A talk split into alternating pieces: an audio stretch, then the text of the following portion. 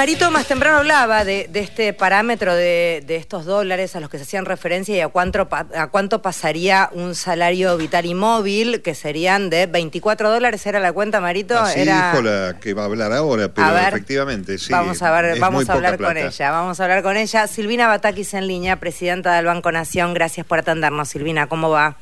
Hola, ¿cómo están ustedes? Buenas tardes. Bien, buenas tardes. Fuiste, fuiste de tapa de todos los diarios una vez que hiciste la cuenta y le contaste a todo el mundo a cuánto equivaldría un salario en dólares del salario vital y móvil, ¿verdad? Sí, sí, esa es una cuenta muy muy fácil de hacer, ¿no? Uno sabe cuánto es el salario vital y móvil y lo que también uno conoce es que, por supuesto, la dolarización no es que uno gana 100 mil pesos, 120 mil pesos y de golpe pasa a ganar 120 mil dólares. Esto de ninguna manera es así y los cálculos que se hacen según la cantidad de, de circulante que hay en la economía, lo que vos tenés en tu billetera, lo que tengo yo, lo que tenemos en las cajas de ahorro, es que aproximadamente el tipo de cambio pasaría de los 350 pesos actuales a un promedio, puse yo ese valor de 24, pero pasaría entre 3.000 y 8.000 pesos el tipo de cambio según las estimaciones que hacen eh, distintos economistas, ¿no? Entonces vos tenés 118 mil pesos, al promedio de estos dos, entre 3 mil y 8 mil, te da que se ganaría 24 dólares. Y por supuesto, eh, por ejemplo, una camiseta de fútbol costaría lo que cuesta en cualquier parte del mundo, dependiendo del club y dependiendo de otras cosas, pero entre 100 y 150 dólares. Eh, ¿Qué tal, Silvina Mario? El, fenómeno es que no sé si los veteranos con poca memoria creen que estamos hablando de una equiparación como la convertibilidad uno a uno y los chicos que no han leído mucho creen que eh, van a ganar 150 mil dólares y su sueldo hoy es de 150 mil pesos. Eso este, es lo que expresa a veces la encuesta en la calle que hacen algunos colegas. Sí, por eso yo lo que digo es que uno tiene que salir a investigar un poquito más o exigir a cada uno de los candidatos más respuestas respecto de las propuestas que están haciendo. Y la verdad es que cuando uno exige un poco más de respuestas respecto de estas propuestas que se están haciendo, lo que uno observa es que quienes asesoran, en particular al candidato Milei, lo que están diciendo es que efectivamente no se haría una dolarización ahora, lo cual también conlleva una estafa electoral, una estafa política, porque este candidato en las PASO sacó este tercio de los votos eh, haciendo esta propuesta de dolarización y ahora sus allegados dicen, bueno, esto no era tan así, eh, tenemos que esperar a que haya dólares.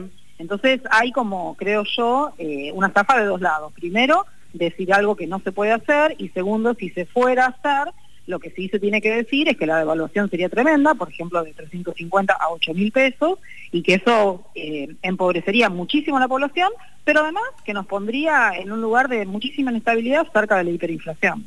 Además, este, uno tiene que mirarse en el espejo donde ha pasado, y por ejemplo el caso de Ecuador, la dolarización no solamente no terminó con la pobreza, sino que la agravó y la situación social es complicada. Sí, y apenas se, impuso, ¿no? Se implementó la dolarización. Eh, lo que sucedió es que el presidente que la implementó tuvo que irse del gobierno por la inestabilidad que se había generado, ¿no? Por la inflación, las condiciones sociales, económicas de empobrecimiento absoluto, ¿no? Entonces, luego de pasados 25 años de esa experiencia, lo que uno ve es lo que vos decís, ¿no? Que eh, eh, lamentablemente Ecuador sigue siendo un país pobre. No es que eliminando la moneda, uno pasa a ser un país desarrollado. Y lejos de eso, estos países que, tienen estas experiencias ni siquiera están en el camino de ser países desarrollados, muy por el contrario, ¿no? Profundizaron los niveles de pobreza y de iniquidad. Em, por otra parte, Patricia Bullrich también planteando a Melconian medio como, como un salvador de la economía. Melconian ayer en una nota casi termina llorando porque había soñado mucho con un plan económico, perdón la risa, pero era como rara la situación. ¿Cuál es tu mirada con respecto a, la propuesta? Lo mismo, lo mismo que, que, lo otro, los impactos de esa propuesta serían exactamente lo mismo y además también hay que ver eh, con qué dólares ellos creen que pueden implementar ese bimonetarismo oficializado, ¿no? Porque obviamente todos los argentinos querrían volcarse a tener la divisa para el comercio cotidiano, ¿no? Y esto no sería posible, lo mismo que pasa con la propuesta que hace Milei. Entonces, eh, tanto Milei como Patricia Bullrich lo que no están explicando de vuelta es esta devaluación tremenda que se haría, el empobrecimiento de todos los argentinos, de todos, ¿no? De la clase media, digo, y obviamente algunos muy poquititos que, siempre se ven beneficiados. Melconian parece que hizo este un ensayo de lo que iba a ser un argentino si él llega a ser ministro. Íbamos a llorar todos ayer. puede ser, esa impresión, ¿no? Em, también prepararnos para lo que va a ser esta campaña, ¿no? Ya vimos lo que pasaba pospaso y lo que fueron los 10 días subsiguientes en cuanto a ciertas operetas económicas que todos los que tenemos unos años ya conocemos. Digo, ¿están preocupados, Silvina, desde el gobierno, desde el equipo económico, por lo que pudiera suceder en la previa a las elecciones? Mira, siempre hay quienes quieren que al país le vaya mal, lamentablemente esto es así, ¿no? Eh, se conoció también que que muchos eh, asesores de la oposición estuvieron hablando en Estados Unidos, tanto en Washington como en Nueva York, para que Argentina le vaya mal. Y la verdad que esto no le va mal al gobierno, le va mal a los argentinos y a las argentinas. O sea que es lamentable que es esto que se está haciendo y por supuesto que tienen poder económico para hacerlo, lamentablemente, ¿no? Entonces, estas corridas bancarias, estas situaciones de, tensión absoluta en la economía, ya sabemos quiénes la generan, como vos decís, los que tenemos algunos años, eh, ya sabemos de dónde vienen, pero bueno, por ahí los jóvenes que no lo conocieron eh, eh, ven en estas propuestas algo disruptivo y parece atractivo. Yo lo que digo es que tenemos que estar todos atentos y ser reflexivos, ¿no? Escuchar todas las propuestas, yo creo que en, nuestro espacio político, por lo menos yo, me parece que nosotros no tenemos que obturar el debate de ninguna manera, pero sí las propuestas que se hagan, hagan tratar de analizarlas. Así que cada uno de los ciudadanos que tenemos esa responsabilidad de elegir un próximo gobierno, eh, tomen más información, ¿no? Si no viene de parte de los candidatos, que busquen más información.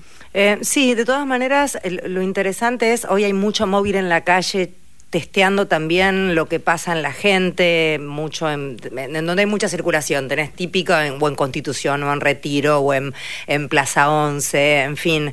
Eh, y la gente está muy informada, la gente de mayor edad, ¿no? Por supuesto, pero de repente engancha gente que tiene un nivel de debate y de conocimiento que en un punto tranquiliza también, que, que yo sostengo además, Silvina, que hay que hacer esto que estás haciendo vos, o sea, salir a agarrar el micrófono y empezar a explicar por qué no, no enojarse o pelear, es, che, mira, pasa esto, te hago la cuenta, digamos, debatir o rebatir con argumentos sólidos y de conocimiento, porque a veces se revolean frases que suenan fantásticas, pero después no se pueden sostener de ninguna manera.